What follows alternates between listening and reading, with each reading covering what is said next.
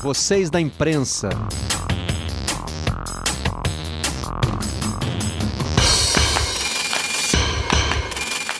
Olá, amigos do canal Campeão. Está começando mais um Redação Home Office da sala da nossa casa para onde você estiver. Sempre começamos dizendo que esperamos que você possa estar em casa como nós, que estamos aqui trabalhando das nossas casas. Tem gente que consegue trabalhar, tem gente que infelizmente está impedido de, de, de exercer sua atividade profissional e tem gente que precisa trabalhar pelo bem de todos nós. A esses fica sempre a nossa solidariedade e todos os dias mencionamos aqui os profissionais da saúde que são os que estão na linha de frente. Deixa eu apresentar os convidados de hoje que já estão todos preparados aqui ao meu lado. Bom dia, Luiz Roberto.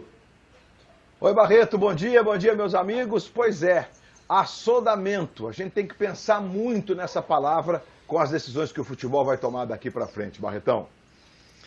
É, tem decisões sendo tomadas ao longo desta semana e vamos falar sobre elas. Maurício Noriega, bem-vindo ao Redação Home Office. Bom dia, Barreto, Luiz Roberto, Martim, bom dia, amigos. Que seja uma semana boa, de, de boas notícias e é um prazer poder estar entrando nas casas de todo mundo aqui da minha casa. Martim Fernandes, completamos o nosso time hoje com você, certamente de olho aí nessa movimentação dos bastidores do futebol brasileiro, Martim. Bom dia, Barreto, bom dia, Luiz, bom dia, Nori, bom dia a todo mundo que nos vê. Pois é, essa semana talvez a gente tenha algum indício de, pra, de como o futebol brasileiro vai começar a reagir diante disso tudo que está acontecendo. Acho que ainda é muito cedo, mas já tem algumas movimentações. Mas ontem teve bola rolando na Globo, meus amigos. É, teve final de Copa do Mundo, né? O famoso parece que foi ontem, nesse caso foi ontem mesmo, mas foi uma reprise de 18 anos atrás, com recordações, né? Galvão Bueno participou, fez aquele R comprido que eu não vou tentar imitar, do Ronaldinho, né? Do Ronaldinho Gaúcho, do Rivaldo. Aliás, ele tinha um trio de ataque, né? Para fazer vibrar aquele R dele que ficou famoso.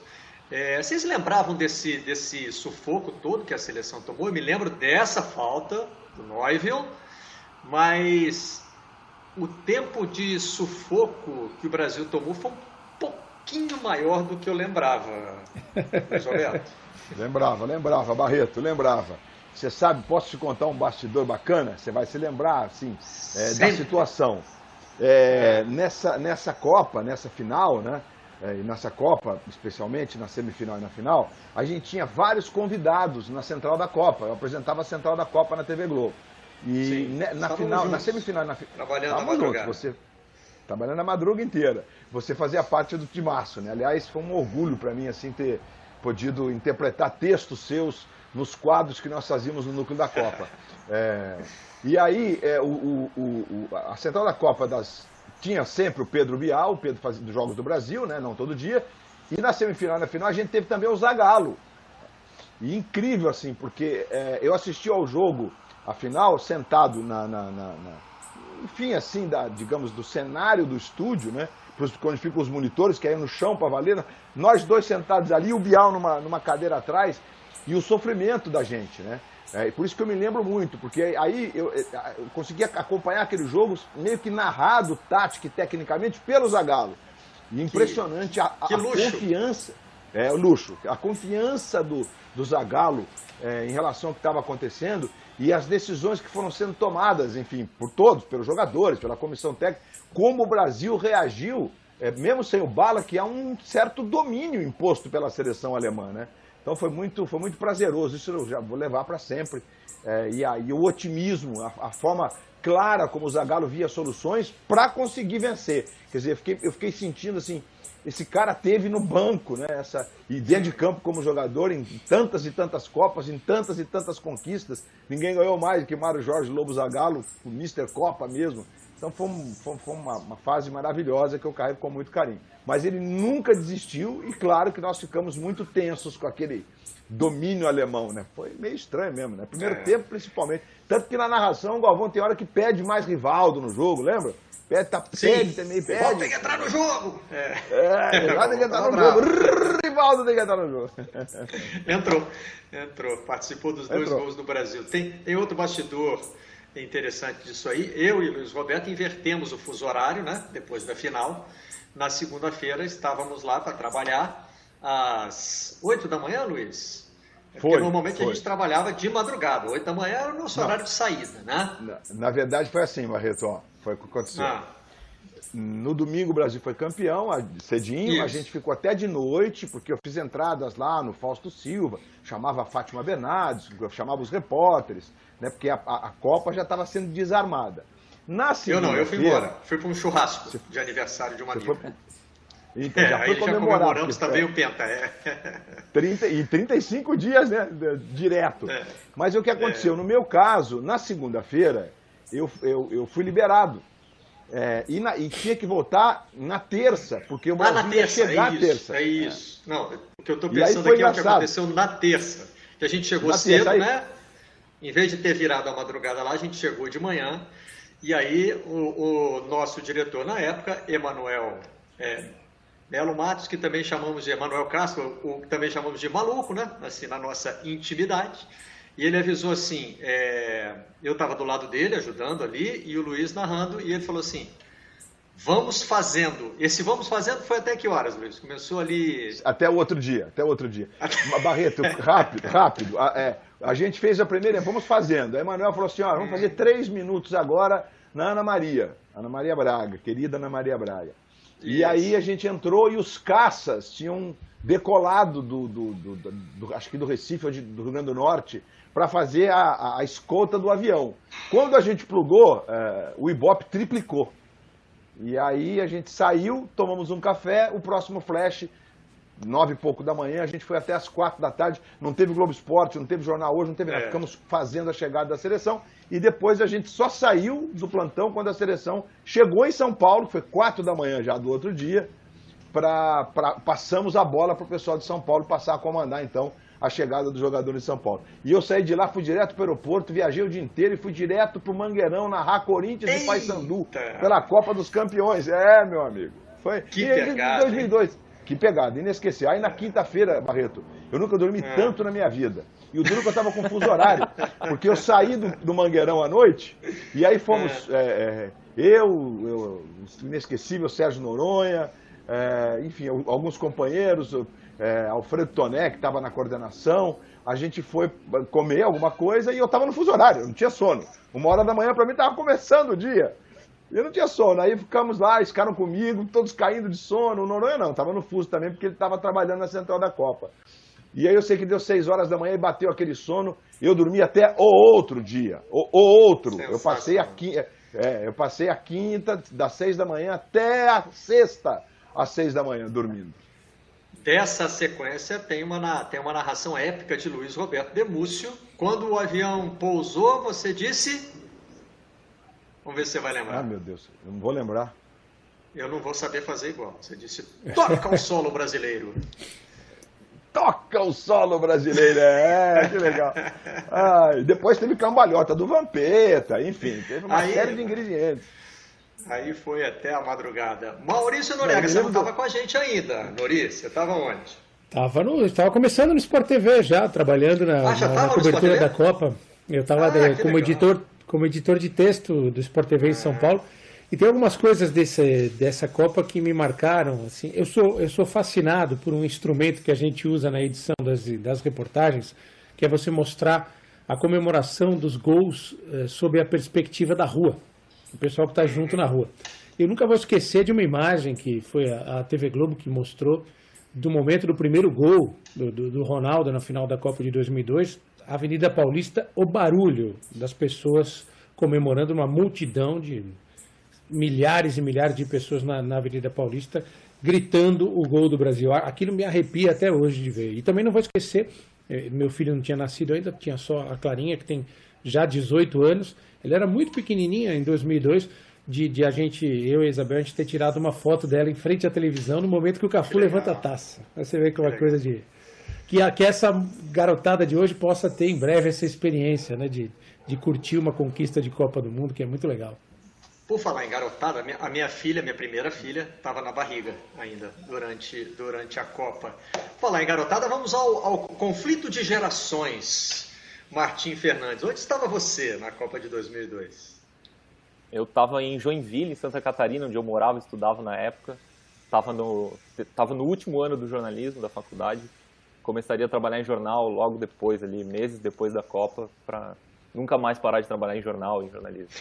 É, eu estava lembrando do Barreto ontem, que o Barreto sempre cita o, o grupo de jornalistas velhos dele, né, no, no WhatsApp. E eu tenho um grupo Citei de jornalistas de novo na jovens. de domingo. É, eu vi, eu vi. Muito boa a coluna, aliás. É, eu, eu tenho um grupo de jornalistas jovens, né? Todos muito mais jovens do que eu, a garotada que trabalha no, no Globoesporte.com aqui em, em São Paulo. E, muito, e os mais jovens, assim, os, os, os mais novos estavam muito entusiasmados ali com o Penta, muito, é, muito felizes de, de rever aquele, aquele time, aqueles jogadores é, causou um impacto, acho que causou um impacto melhor neles do que em nós que vimos que vimos aquilo ao vivo, ao vivo não, pela televisão, né? É como se vendo os caras descobrindo o Ronaldo, o Rivaldo, o Ronaldinho, como se fosse o, o que o Zico é para mim, o que os jogadores dessa geração do, dos anos 80 ali foi para mim e tal. Foi, foi divertido acompanhar ontem. Quero até aproveitar para pedir e eh, para mostrar de novo uh, a capa do Globo eh, de ontem, está aí na tela. E aproveitando esse momento, né, é, eu sempre faço a referência ao pessoal que nos acompanha pelo podcast, porque às 5 da tarde a íntegra do nosso bate-papo fica disponível na aba Vocês da Imprensa da página de podcast do Globoesporte.com. É, é uma reportagem sobre esse gelo na relação, né? um jejum de Copa, isso realmente acontece. Tem também é, é, um fenômeno que já está antigo no futebol brasileiro, que é a migração de jogadores para clubes estrangeiros, não tem mais aquela relação direta com seus ídolos, né? É, e eu mencionei isso na coluna de domingo, que está logo abaixo aí dessa, dessa reportagem, inclusive. É, aqueles jogadores que estavam em campo eram os meus ídolos. Alguns tinham acabado de sair, como o Falcão, né? Tinha se transferido para a Itália, mas a gente tinha visto o Falcão aqui ganhando o Campeonato Brasileiro pelo Inter, né, sendo protagonista. Então a gente via aqueles jogadores, tinha uma, tinha uma relação diferente. Essa seleção de 2002 ela até tem a curiosidade de ter uh, um número considerado grande para a época de jogadores que atuavam no Brasil. Né? Gente, toda a metade, né? Tinha Luizão, Nossa. metade. De lá para cá isso nunca mais aconteceu e a gente dificilmente consegue imaginar que vai que vai acontecer de novo, né? É, mas talvez essa, essa quarentena, será, gente, que ela vai ter esse, esse efeito colateral positivo de um reencontro do torcedor com a seleção brasileira por intermédio das seleções do passado, Luiz? Eu não só, não só com a seleção brasileira, Barreto. Eu acho que essa quarentena está tendo, no caso do esporte, é, e de outras áreas também, mas é, no caso do esporte, que é o que a gente trata diretamente aqui, uma, uma, uma, um resgate de uma memória que ela existe. É, nós sabemos que, o, especialmente o futebol, ele tem uma memória muito poderosa no, no, Brasil, né? incrível. Você conversa às vezes com as pessoas. Outro dia eu encontrei dois meninos, que um de 12 e outro de 13, eles estavam fazendo como se fosse um quiz, é, lembrando os campeões brasileiros ano a ano, ano a ano. Incrível, eles sabem. É, a gente está vendo imagens memoráveis aí, ei, sua sua Majestade, o rei Ideraldo Luiz Bellini levantando a taça, momentos históricos da, da, nossa, da nossa seleção. Mané, numa das maiores atuações individuais, eu acho que foi a maior atuação individual depois da do Pelé de 70, na Copa de 62 no Chile. Mauro Ramos de Oliveira, Estádio Azteca, é, Edson Anantes do Nascimento na cabeçada histórica, Flávio Araújo, locutor que é da, da Rádio Cultura, hoje de Poste de Caldas, Gerson agradecendo aos céus, enfim, Roberto Rivelino. Estou descrevendo porque eu não consigo ficar impassível essas imagens, Barreto. Realmente não dá, não dá. E aí vem o maior gol de todos os tempos, na minha opinião, o gol do Carlinhos, o gol do Carlos Alberto. E aí a gente tem as imagens do Zico. Os companheiros, é, Capita. Do Júnior, é, aí, Capita, Júnior, nossos companheiros, olha o privilégio, né? Então acho que tem sim um resgate, acho que serve para nos, nos deixar mais claro na memória. Gol, esse gol do Éder é um negócio absurdo, né? É, é assim, é, que gol, né? Que gol. É, então acho que é, é, é legal por esse lado que, que essa quarentena está dando a chance da gente rever um pouco esse passado e talvez dimensioná-lo de uma forma mais forte, de uma forma mais presente no nosso cotidiano, como ele é importante, né? Não é por acaso que a seleção é esse patrimônio cultural do brasileiro não é por acaso, é por conta de uma história que foi escrita com gente que reescreveu a história do esporte no mundo. Ronaldinho, é, Galvão. Que, e a narração tá, do Galvão é épica. Épica. Luiz. O que o Galvão fez nessa final é algo de aplaudir de pé. Talvez uma das maiores narrações de todos os tempos. Diga, Martim. Não, e a quantidade de gol faltando nesse vídeo aí, que esse vídeo é lindo, ah, o Tiagotti, ah, nosso é. editor, mandou mandou, eu, eu, vi, eu não tinha visto, vi hoje antes do programa, é, é, emocionante o vídeo, é maravilhoso, e depois eu fiquei pensando na quantidade de gols faltando ali. O gol de canhota do Garrincha, é, ó, enfim, uma lista, o gol do Tostão contra o Peru, tem milhões de gols faltando. Aliás, tem, tem enquete tem. no Globoesporte.com para você eleger o gol mais bonito da história da seleção brasileira, né? É muito difícil eleger o mais bonito. Eu acho que o gol mais o emblemático é o nosso capitã. É. Eu também, é, votei, já votei. Né? Votei algumas vezes. Esse da, mais gente viu. O do capita é, é o gol que explica o que é o futebol, né? Futebol associado, é, né? como é que se joga também futebol. Eu acho. É, é isso aí. Eu, eu, tenho uma relação bem, bem é, próxima com a seleção de 70, de, embora eu não tenha visto na época, vi, mas não lembro. Eu tinha três anos, dois Mas ela define a nossa geração, não é, Nori? Define a nossa Quem geração. Quem tem 50, ali. 50 e poucos anos, assim como nós, Exato. menos o Martim, é, é cresceu com a seleção de 70 como modelo. Já que eu já interrompi o Nori, eu vou devolver para ele, mas eu vou aproveitar para dizer que a partir de amanhã o Sport TV exibe é, os jogos da seleção brasileira na Copa de 70. Fala, Nori. Não, e para mim foi uma das melhores notícias dos últimos tempos, assim, né? Eu jamais me escalei para nada na vida, mas estou aqui à disposição. Para mim seria um sonho profissional. Se escalando ao comentar, vivo. Ao vivo aqui, comentar um jogo da seleção de 70, né? Porque é, ele, aqueles caras são semideuses para a nossa geração, né? Eles são o Olimpo do futebol. São, são imagens que ficaram 24 anos chacoalhando na nossa memória, né? E acho que, que é a síntese do futebol moderno.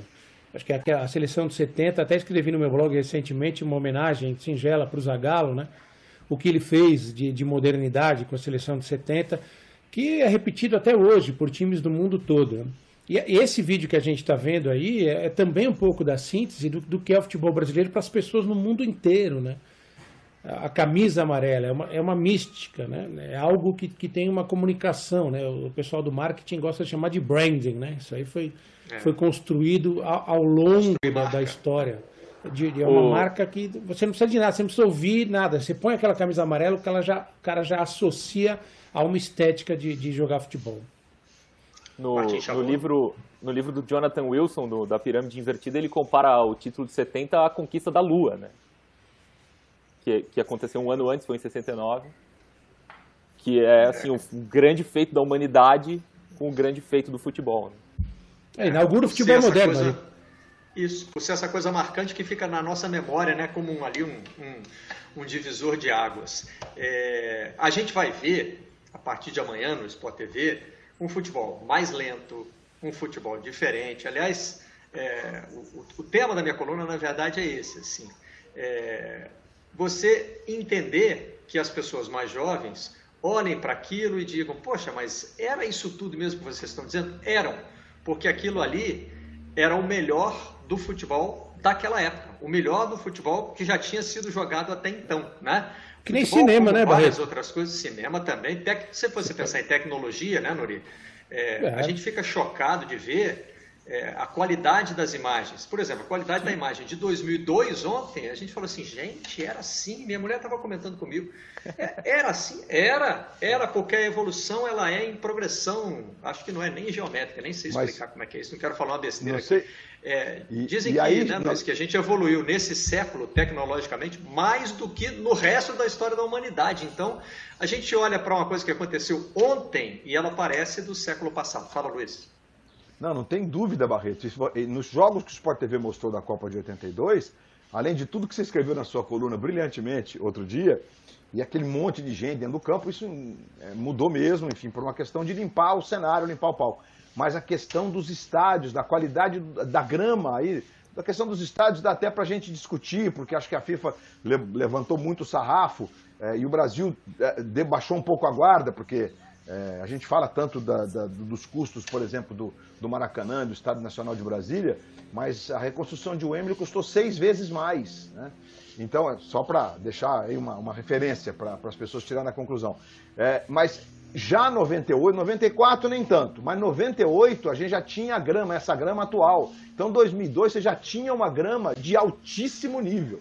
O que em 82, outro dia ali atrás, não tinha. A diferença né? era gritante. Jogavam... É. Era gritante, era gritante. E ontem, no caso da TV Globo, é, a TV Globo conseguiu fazer uma expansão daquela imagem para ocupar a tela inteira, o que a gente chama de 16 por 9, né? Porque ela uhum. teria que ficar no 4 por 3 e ficaria até pior, né? Então a Globo ainda deu um, um tratamento, a tecnologia da TV Globo ainda deu um tratamento para para que ficasse desse jeito. E domingo que vem, no caso da TV Globo, que vai ser a final da Copa das Confederações de 2005, a gente tem já um avanço na tecnologia, mas ainda assim vai ser analógica a transmissão num 4x3. Se você fizer qualquer comparação com os jogos a partir de 2010, porque a Copa da África, embora o Brasil tenha assistido a, com sinal analógico, ela já era gerada no sinal de alta definição, a Copa da África. Então é a mudança definitiva com... para a qualidade começa aí.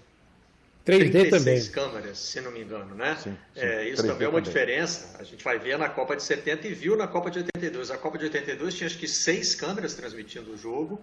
É, e alguns recursos tecnológicos que a gente olha hoje e né, parece é, qualquer criança é capaz de fazer algo melhor, sei lá, no, nas suas redes sociais, né? A gente olhando tem essa sensação, mas aquilo na época era o supra-sumo da tecnologia. Jogador assinar é. gol, gente, aquilo ali para mim era um negócio assim, era o era o século 21 chegando. Falei, meu Deus. Era muito legal. Nunca vou esquecer a abertura. A vinheta de abertura da Copa de 82, que o, o satélite saía do, a imagem do satélite até chegar ao Santiago Bernabéu. Lembra disso? Era espetacular Opa, aquilo. E a gente ficava besta, aí, né, de ver, nossa, como é que eles fazem isso? É, aí na Copa de 2010 tem uma abertura de jogo que é um macaquinho pendurado num galho, na beira de um precipício assim, e essa câmera vai dali até o estádio sem perder nada de qualidade. Né? No Rio também tivemos essas imagens indo do Cristo Redentor para o Maracanã. Enfim, a evolução da tecnologia é impressionante. Agora, o legal é que a gente vê, pode ver o que era o melhor daquela época, né? E o Tostão na coluna, se não me engano, foi na coluna da Folha deste domingo. não quero, não quero dar informação imprecisa, mas o Tostão é, diz que revendo os jogos pelo Sport TV, achou a seleção de 82 ainda melhor. Melhor. Ele é. fala com aquela simplicidade dele, né, Martim? Que ele era médico residente na época, então não tinha conseguido prestar atenção suficiente. E que agora ele parou para ver e achou ainda mais interessante. O Tostão, que num, num, num dos livros dele, é, falando sobre tática, ele desenha o meio-campo da seleção com um círculo, né? porque para indicar que aqueles jogadores não tinham posição fixa. É, ele volta a citar isso na coluna de, de domingo, que era um carrossel, que os jogadores trocavam de posição constantemente. Uma, uma delícia a coluna do Tostão, como sempre. Essa, essa do domingo estava muito inspirada. É, ele dizendo que passou a gostar ainda mais da seleção de 82, né? Eu espero que esse possa ser para todo mundo um exercício de enxergar as diferenças, né? De enxergar como era naquela época né? e como era ser o melhor daquela época. Que eu termino a minha coluna dizendo isso. Você só pode lutar para ser o melhor do seu tempo. E isso já é coisa abessa, né? É, se você vai ser o melhor da história da humanidade, aí você vai entrar em várias comparações que eu gosto de fazer, nunca, nunca me furto a fazer esse tipo de comparação, acho que faz parte da, da, da magia do futebol, do esporte, né? você comparar épocas. Aliás, por falar em comparar épocas, é, tem uma notícia triste para a gente trazer, mas eu acho que tem um, um, um, breve paralelo aí, talvez com a seleção de 82, com a Holanda de 74, com a Hungria de 54, né? Faleceu aos 90 anos o piloto Stirling Moss e ele é considerado o campeão sem título da Fórmula 1. É, acho que isso é a Holanda na Fórmula 1, né? Então, conta muito, né, Nori, do que é o peso do título na biografia de um grande atleta. Quer dizer, o cara pode ser um. A gente chama piloto de atleta porque eles fazem um esforço físico impressionante e, além de tudo, né, tem a habilidade na condução do carro. Mas é, o, o, cara, para entrar para a história do esporte sem ter conseguido o grande título, né? Ele tem que ser é, é, absolutamente extraordinário, senão ele acaba, mesmo sendo muito talentoso, indo para a poeira da história, Nuri. São as inovações, né? O Luiz Roberto, que, que acompanha muito mais Fórmula 1 do que eu, eu cobri alguns anos Fórmula 1 e, e a gente vê eh, na Fórmula 1 é, o impacto da tecnologia que a gente não pode dissociar do impacto da tecnologia em outros esportes, né? Você vê como a natação, por exemplo, como os tempos vão sendo pulverizados, você vê o atletismo. O atletismo tem particularidades, né? O Barreto, que é um especialista em esportes olímpicos, sabe disso. Nós tivemos recordes que duraram décadas, né, que foram muito difíceis de serem batidos, apesar da evolução da tecnologia em tudo. Então, acho assim, é, é, é, legal você respeitar as épocas. Né? O que você vai ver da Copa de 70, o que você viu da Copa de 82, era o melhor para aquele momento. Aquilo, aqueles eram os maiores atletas daquela época, com os recursos tecnológicos de preparação física, de medicina esportiva, daquela época, com as imagens do que a gente tinha do, do estado da arte daquela época. Né? Acho que é, é uma maneira legal para a gente balancear. Eu brinquei com o cinema, porque eu que adoro cinema, adoro ver muitos filmes, você vê a edição dos filmes eh, antigos, se mostra para a molecada de hoje, eles, eles bocejam. Eles gostam daquela coisa rápida, né? muita, muita, os diálogos mais curtos, e tu, as coisas acontecendo muito rapidamente. São adaptações para aquela época. Né? Você vê um filme do Hitchcock, por exemplo, Janela Indiscreta, que é uma maravilha. Aquilo foi revolucionário para aquela época. Talvez quem assista hoje ache lento, ache com poucos recursos, né? mas é o que tinha para aquele momento. Não, não precisa nem ir tão longe. Aqui em casa a gente já tentou mostrar os filmes da nossa adolescência para os nossos filhos e ali com 20 minutos de filme, eles já começam a olhar pra gente é. e dizer, é isso mesmo? Eu faço tipo, isso com esse do, do pôster aqui, ó, tá vendo ali, ó? É, esse é dos, tem aqui De Volta para o Futuro, Blade Runner e Grease, três dos meus filmes favoritos que eu coloquei ali. E do outro lado tem todos os discos do Genesis, que é a minha banda favorita. É, alguns é eu consegui colocar na cabeça deles, né? De Volta para o Futuro é um sucesso para todo mundo aqui em casa. Agora. Aqui não pegou. Alguns Mas é igual, é igual disco, né, Nori? Por lentidão. É. Fala, Martim. É, é, igual disco, álbum. Quem é que bota um álbum, um disco inteiro para tocar até o fim? As pessoas ouvem uma música e deu, baixam uma música e acabou. Ninguém. É. O conceito né, de um álbum, de do... um negócio que tenha. ou de um CD que tenha 74 minutos, ninguém vai. ninguém mais consome assim. Só nós mesmo. Meus amigos, vamos fechar Barreto, esse varandão Barreto. da saudade, Luiz Roberto. Fala.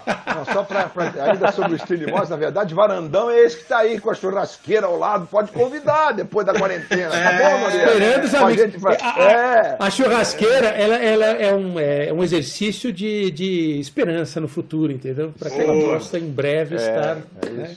E para nos matar de utilizada. Mas, é, é, é, o Stirling Moss foi quatro vezes vice-campeão do mundo. Numa época, ele, ele, ele ficou 10 anos na Fórmula 1, ele teve 24, 25% de aproveitamento, que ele venceu 16 provas, num tempo que você disputava muito menos corridas. O mais importante é que todos os pilotos ingleses que vieram na esteira do Stirling Moss, que era companheiro de equipe do Fangio, né, o, o pentacampeão argentino, o grande piloto daquela década, daquela época inicial da Fórmula 1. Mas o Stirling Moss é, ele influenciou gerações. Ele foi muito importante para que a Inglaterra fosse o centro do automobilismo mundial. É, o Jack Stewart, que está aí, tricampeão mundial, que continua é, com a saúde intacta e sempre presente nas corridas, foi é, Stirling Moss que o inspirou, que o tocou para ser um apaixonado pelo automobilismo. Então a gente mede muito o tamanho do ídolo, claro que pelos títulos, etc e tal, mas também pelo legado que ele deixa, porque como definiu o Jack Stewart, numa época em que a, o automobilismo era mortal mesmo, né? a, a, segurança era muito pouca, o risco de vida era altíssimo, o risco de morte era altíssimo, o Stirling Moss era, na opinião deles, é, dos ingleses, talvez o mais corajoso piloto inglês de todos os tempos, e com isso ele inspirou gerações na sequência a desafiarem a vida nas pistas de corrida. Tinha essa, não sei, Muito Barreto, bem. você que morou em Londres, Fala. não sei se Fala, que os policiais os policiais de trânsito ingleses, quando paravam alguém em alta velocidade, perguntavam, né? Você acha que é quem? Stirling Moss? Não sei se aconteceu com você alguma vez. Não, nunca fui parado por excesso de velocidade. Ah, pé de break, pé de break. Outras besteiras. Outras besteiras, essa não. É. Você sabe que passei um perrengue lá, não vou me estender muito, mas é, eu avancei um sinal sem ter percebido, que era, era um daqueles sinais que apontam para um lado, para o outro, não sei o quê, e aí ligou uma sirene atrás de mim, mas era uma sirene com luz azul e um som grave. E aí eu achei que era outra coisa, que não era carro de polícia. Esse carro me perseguiu por uns 15 minutos e quando me parou, os caras já estavam super tensos. Cara, que momento foi esse? Não foi legal, não. É, mas deu tudo certo no fim, tudo, tudo resolvida. É, gente, tem dois, é, dois textos que eu quero destacar aqui para a gente voltar para a realidade, fechar o varandão da saudade né, e voltar para a realidade. O nosso companheiro Juca Kfouri traz uma análise do Alex Reis, um executivo de futebol, que é preocupante, não é otimista, né, dizendo que o futebol mundial está à beira da ruína. Como é que vocês interpretaram esse texto? Que começar pelo Luiz. Então, é, Barreto, é, eu acho importantíssima é, uma visão dessas nesse, nesse contexto que nós estamos vivendo. Ah, o futebol mundial passa por um momento de transformação nessa última década e caminha para ser excludente, na minha forma de ver, né? A gente caminha para superpotências. Então você vê que enquanto clubes discutem é, o salário, a conta de telefone, o Palmeiras está reembolsando o programa de sócio-torcedor. Né? É, botando lá dinheiro na conta dos caras para que eles é, fidelizem, continuem pagando. Botando dinheiro é força de expressão. É um voucher para eles Sim. poder usar na frente, enfim. É, só como exemplo. Então a gente caminha no mundo inteiro para superpotências. O futebol está dividindo agora grandes e gigantes. Né? E, e, e, isso tudo, se você inserir nesse contexto que nós vemos agora, que é o contexto dessa maior crise mundial, provavelmente de todos os tempos, porque o mundo nunca esteve tão globalizado, é, claro que a tristeza das duas grandes guerras, essa tristeza é terrível, né, porque o homem se matando, né, é diferente de você ter que combater um vírus, sabemos que foi provocado por nós mesmos na agressão aos bichos, animais e à natureza, mas é, eu acho que essa é uma reflexão muito pertinente, assim, eu não, eu não, eu não, me, eu não, eu não fico, ei, apocalipse, não. não, eu acho que é muito pertinente, é, acho que nós todos temos que ter muito cuidado com o que vai acontecer daqui para frente, porque se a gente vai ter uma crise econômica mundial, que segundo organismos importantíssimos econômicos do mundo, a gente vai ter uma, uma, uma, uma retração de 5%, né, uma recessão de 5%, os PIBs vão cair 5% em média no mundo, inclusive o nosso, é, a gente vai ter uma pulverização de empregos e tudo mais, o futebol não pode estar imune a esse acontecimento. O futebol ele não voltará igualzinho, é, como nenhum de nós voltará igualzinho. É, só realmente os malucos acham que a gente vai voltar igualzinho, que o mundo vai ser igual daqui a dois dias. Gente, a China teve 11 casos comunitários de coronavírus ontem. A China, onde, em Wuhan, é onde nasceu, digamos assim, a, a epidemia. Né? Primeiramente com uma pneumonia. Então, 11. Estamos falando de outubro para agora. Não é um desafio como muita gente acha. É um mega desafio para a humanidade que nós estamos vivendo e que vai provocar reflexões. Então eu não, eu não, eu não acho que seja uma. Eu não acho que vai ser o, o fim do futebol, né? mas acho que é uma reflexão pertinente. Acho que o futebol terá que voltar é, diferente, é, pensando em outras valências que fazem dele algo tão próximo de todo mundo. O futebol não pode ser excludente. E acho que não será tão excludente como vinha sendo nessa última década, encontrando outros nichos de mercado. Essa é mais ou menos a minha interpretação. É, o Rodrigo Capello, que é o nosso especialista em finanças, né, esteve conosco na semana passada aqui no Redação Home Office e estava falando sobre isso, né, essas questões, por exemplo, de fluxo de caixa. Né, como o futebol é um negócio que movimenta muito dinheiro, mas é, o dinheiro entra e sai muito depressa dos clubes. Né? Então é, um, é, um, é um, uma indústria meio que sem, sem reserva. Né? Então talvez, né, Martim, ela seja mais afetada do que outros setores da sociedade. Sim, que depende, e que depende de, de situações que não podem mais acontecer, né? Da reunião de pessoas dentro do estádio, da transmissão pela televisão. Esse texto que o, que o Juca reproduziu é, aponta muito para essa dependência dos clubes do dinheiro que vem da TV. Que na Europa, segundo o texto, 70% 80% dos, dos recursos dos clubes vem da, dos direitos de transmissão da TV, mas todo, é, toda a cadeia parou, né? A corrente foi, foi quebrada. Então, a TV não transmite mais, o patrocinador não paga mais para a TV, o patrocinador vai ter outras prioridades quando, quando o mundo vou, começar a voltar ao normal, né? Tipo, o entretenimento vai ficar... Né? Pois é, manter empregos, exato. Então, assim, o, o, entretenimento é quem mais vai sofrer, vai sofrer muito. E o futebol, como, como né, uma indústria do entretenimento, vai sofrer muito. Eu acho que o Luiz está certo, vai ter que a gente vai ter que começar, vai ter que dar muitos passos para trás, voltar às origens, é, começar menor, tudo vai ser menor, vai ter que ser menor, salários vão ser menores, preços de ingressos vão ser mais baixos, muito menos dinheiro vai circular, e esse pouco dinheiro que vai circular vai ter que ser muito mais bem dividido do que é hoje. Nori? É, é, é, preocupante em relação à, à, humanidade, né? A gente, nós estamos é, tateando no escuro, ninguém sabe o que vai acontecer. Uma coisa muito, muito surpreendente, muito rápida, né? Para a nossa geração, saber qual vai ser o futuro da humanidade daqui a alguns meses. Que mundo que a gente vai enfrentar. Eu espero que ele seja sem nenhuma coisa de de parecer, né? Na minha época a gente chamava de bicho grilo, de freak, aquela coisa, de tudo lindo, tudo maravilhoso, mas eu espero que seja né, um mundo um pouco mais solidário em relação a tudo, né, para que a gente possa sobreviver. Eu vejo o futebol como um ponto muito fora da curva em relação aos esportes, muito fora da realidade.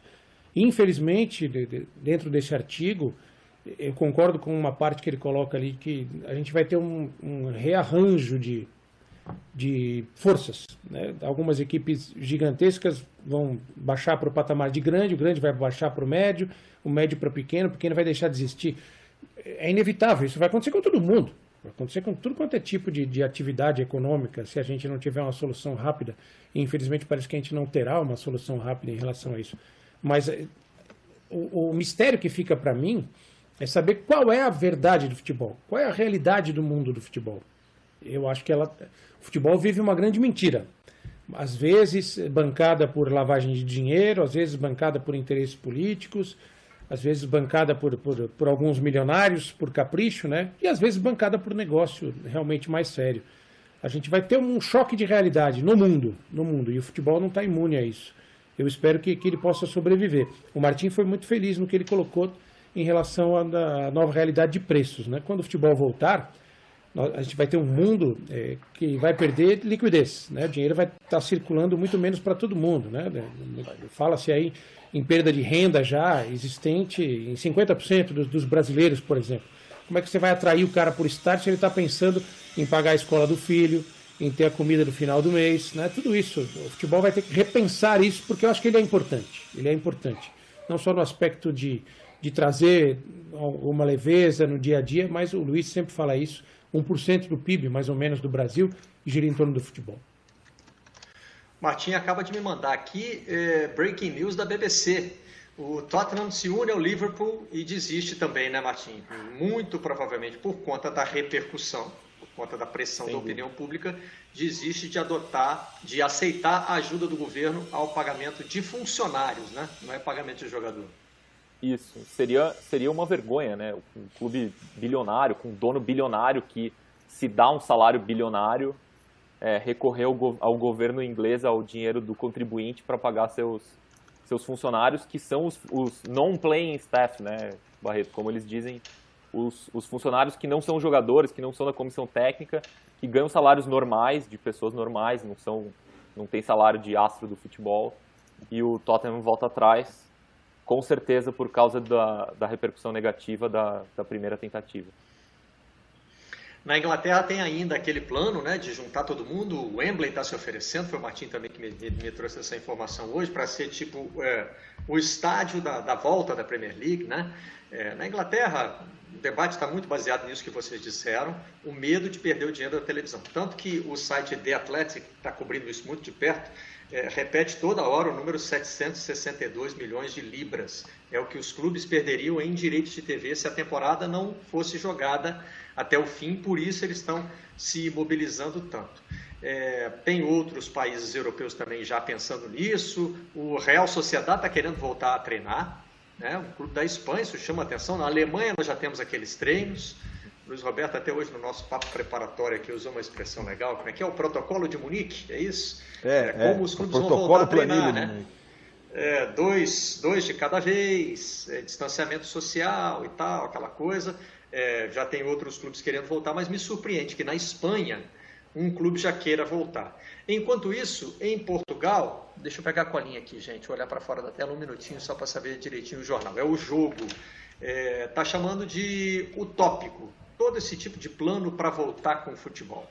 Seja com portões fechados, isolamento total, é utopia.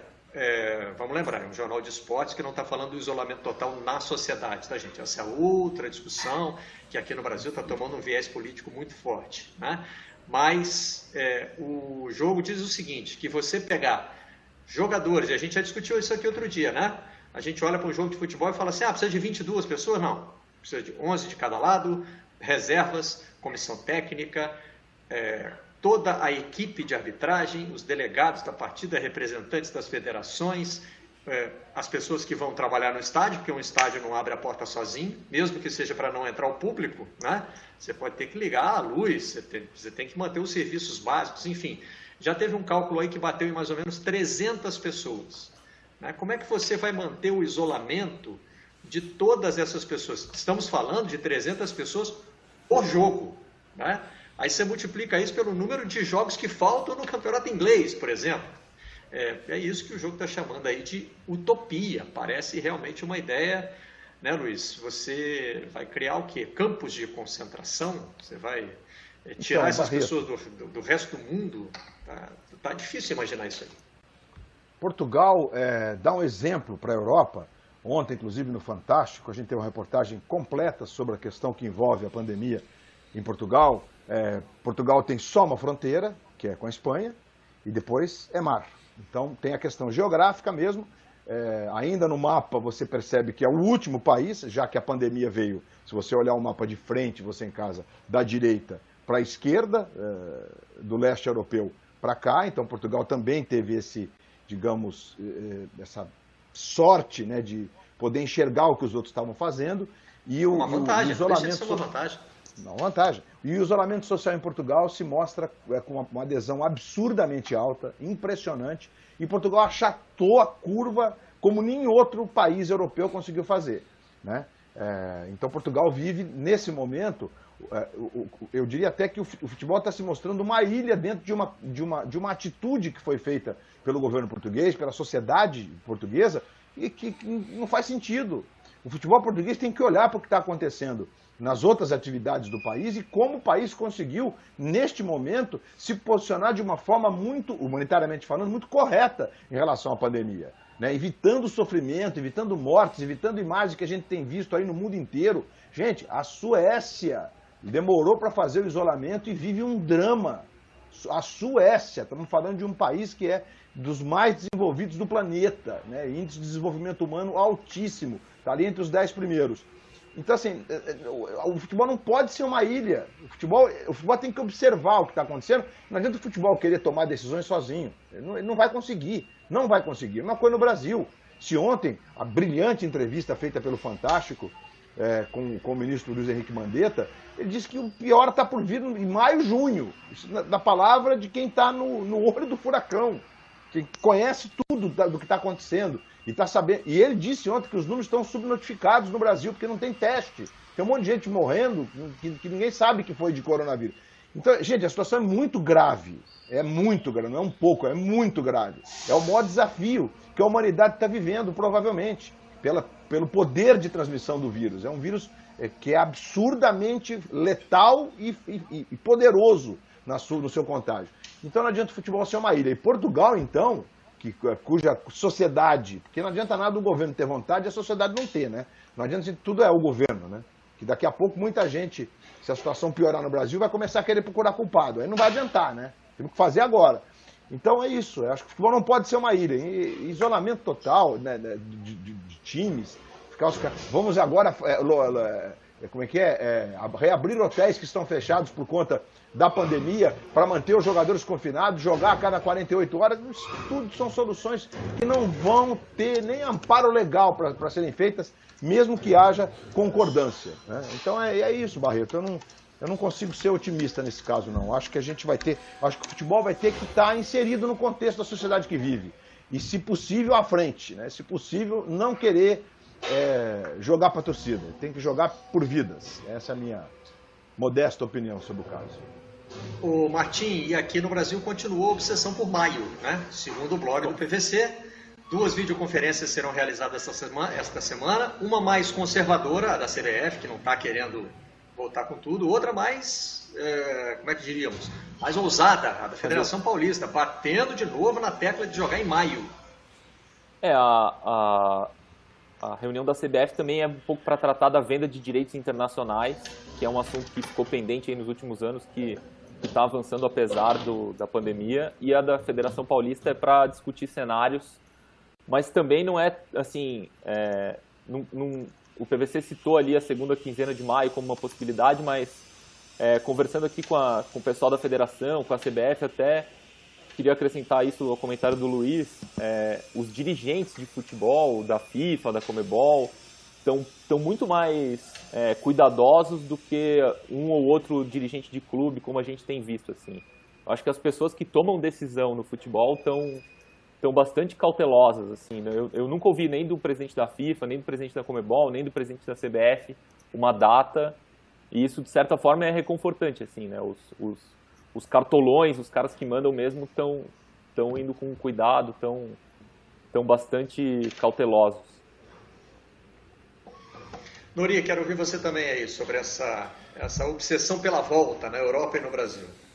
É, eu entendo, entendo e faço todos aqui queremos, um paralelo com. Aliás, todos queremos. Todos queremos eu, eu, é.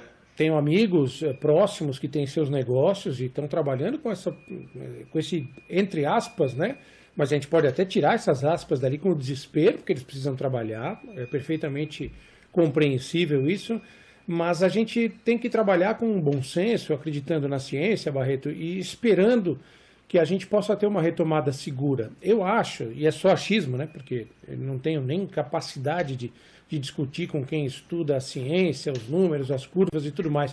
A gente vai ter que conviver com essa situação durante um bom tempo.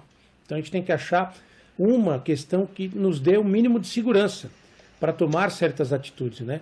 Esse vírus, como outros vírus, ele vai ficar com a gente aí por um bom tempo. Então, emergencialmente, o que nós precisamos fazer é dar um respiro para o sistema de saúde, seja ele privado, seja ele público, e dar alguma chance às pessoas de terem um atendimento, até que isso vá diminuindo. É um surto. O surto, eu sempre falo, faço a comparação com a chuva, né? Se você tem 300 milímetros de chuva durante uma semana, você tem transtornos. Se você tem 100 milímetros de chuva em um dia, você tem tragédias. É, é o que está acontecendo agora. A gente tem que dar um certo controle para isso, para aos poucos ir tomando a rédea do, do, da retomada. Né? Eu acho muito complicado você expor o atleta como expor qualquer tipo de profissional esse tipo de situação. Né? O Luiz foi feliz. Como é que você vai confinar o cara? Como é que você vai obrigar o cara a jogar? de 48 em 48 horas, como tem sido proposto em algumas situações, né? É muito, muito complicado. A gente talvez tenha que segurar um pouco mais, né? fazer um sacrifício que vai custar empregos, vai custar vidas, vai custar é, estilo de vida, vai custar patrimônio, mas para que daqui a dois ou três meses a gente possa voltar com alguma segurança e em 2021 para 2022 recuperar, né? pisar no acelerador e recuperar tudo que a gente tem hoje. O Estado de São Paulo traz uma reportagem. Eu vou ouvir o Luiz e depois eu chamo. Fala. É, eu só queria acrescentar um ponto que me parece bem importante nessa altura, porque é óbvio que nós, otimistas, a gente fica imaginando que, pô, a gente vai sair dessa, é, quem sabe, seremos todos melhores, enfim. Mas eu só queria fazer o seguinte, o seguinte alerta: o futebol, que já foi e continua sendo em várias partes do mundo, é, usado como massa de manobra de, de, de, de povos, de sociedades, de fanáticos, ele tem que evitar ser esse veículo. Está acontecendo na Bielorrússia, por exemplo, a federação podia ter encarado. O governo falou, não, não vamos jogar. Você está maluco? Eu... Mas não. Então, assim, é, é, é, eu acho que, como disse o Martim, o, Figueiredo, o Infantino, eles têm dito que, gente, vamos pensar em salvar vidas. Não, então o futebol não pode ser usado politicamente. Que os presidentes de federa de, das federações, que é mais difícil de pedir, porque eles são muito heterogêneos, tem presidente de federação e achando que tinha que estar jogando. É incrível, é inacreditável o grau de ignorância. Mas que a CBF, é, é, que conduz o processo, que tem esse poder de influência, que ela não permita que o futebol seja usado. Não, o futebol não pode ser usado politicamente nessa questão que está muito politizada, lamentavelmente. Nós estamos em guerra. Em anos de guerra, não teve campeonato nos países que estavam na guerra, não teve Copa do Mundo, não teve Olimpíada, não tem nada. Estamos em guerra. Nós precisamos primeiro pensar em viver. Depois nós pensamos no resto, tá? Vamos pensar em viver. Quesito número um. E o futebol não pode ser usado politicamente nesse processo todo aí. Temos que ter muito cuidado com isso. para aproveitar o gancho que o Luiz deu, saiu um gol olímpico no Belarussão da Massa. E eu, eu fico pensando assim, né? A gente olha, acha graça e até acha bonito, né? É, semana passada foi gol no Tadjiquistãozão da Massa, um, um gol que seria candidato ao Puskas, um voleio. É, são imagens que a gente tem saudade de ver, de imagens de futebol, de bola rolando, né? É, claro que assim, nossa, nossa, nossa primeira reação é dizer, pô, que legal, isso é um gol, né? É, futebol todo parado, a gente vê um gol olímpico saindo, não é com a falha do goleirão ali, que né, caçou borboleta, mas isso aí não era para estar tá acontecendo, né? Isso aí, quando a gente mostra essas, essas imagens também, me bate essa, essa, essa sensação assim, de que, enfim, olha o gol do, que pintou no Tadjikistão, dá para a gente esperar para isso aí acontecer de novo, né, na escala que todos estamos acostumados. Eu queria, a reportagem que eu queria mostrar para a gente finalizar é, do estado de São Paulo, sobre uma categoria que tem um desafio muito particular nessa, nessa quarentena, que é a dos treinadores de futebol, né? O que, que, que esses caras fazem? Como é que eles planejam? O, quase todo mundo deu férias coletivas, né? Essa é a última semana. Nós estamos hoje no dia 13, né? As férias coletivas terminam no dia 20, ou seja, na segunda-feira que vem, os treinadores já, já estarão precisando se adaptar a uma realidade. O que vai acontecer? Vão dar mais 10 dias de férias e não vai ter compensação depois? Ou né, vai antecipar o próximo período? Já vão ter que trabalhar? Vão seguir o protocolo de Munique, segundo disse aí, definiu aí o Luiz Roberto? O que faz o treinador, Luiz? Pois é, eu acho que é, agora eles vão ter que fazer parte da discussão. Né? É, acho até, Barreto, que esse Boa. protocolo de Munique o protocolo de Munique, se pudesse ser respeitado à risca, esses caras vão voltar a trabalhar. É, ok. É, por uma questão física, para eles estarem fisicamente em condições, já que os dirigentes trabalham com segunda quinzena de, de maio. Né? É, acho que a, a, gente vê o, o, o, no Estadão, né? o Diniz. É, o Diniz lendo o seu livro, é um, é um, é um leitor quanto mais, segundo ele mesmo, que é sempre muito bom é, repensando algumas coisas e preocupado, porque o São Paulo é um desses clubes que estavam em ascensão, digamos assim. Agora eles vão ter que ir, como são é, praticamente todos eles mais jovens, os que não estão no grupo de risco, acho que eles vão voltar ao convívio dos clubes, vão se apresentar, aguardando todas as, as, as resguardas que devem ser feitas, né, utilização de máscara, distância mínima, etc e tal, e aí partir para uma discussão. Agora, nós temos técnicos que são do grupo de risco. O Jorge Jesus é do grupo de risco, né? O jogador tem 64, 65 anos, enfim. É, e vai ter que fazer uma viagem, não está conseguindo, inclusive, voltar. Nem sei se ele conseguiu é, marcar um voo para o Brasil, porque não, não tem voos suficientes para isso. Então tem, tem, todo esse processo agora que tem que ser feito com muito cuidado. Esses caras não podem se expor, até porque eles vão voltar para casa. É, o Diniz, que está na cidade de São Paulo, que é, é o epicentro da, da, da, pandemia no Brasil, é, proporcionalmente dividindo com outros lugares, mas há, há, casos em profusão em São Paulo, né? Então vai ter que ter, ser feito com muito cuidado. Acho que a vida deles vai ser essa daqui para frente. Os que puderem, que estiverem fora do grupo de risco, acho que vão se apresentar nos seus clubes. O Tite usa grupo de WhatsApp, né, Martins? Seria um, seria um, um bom exemplo aí para os treinadores agora, criar um grupão de WhatsApp, né? Mandar, Mandar vídeo, vídeos, né? Mandar treino.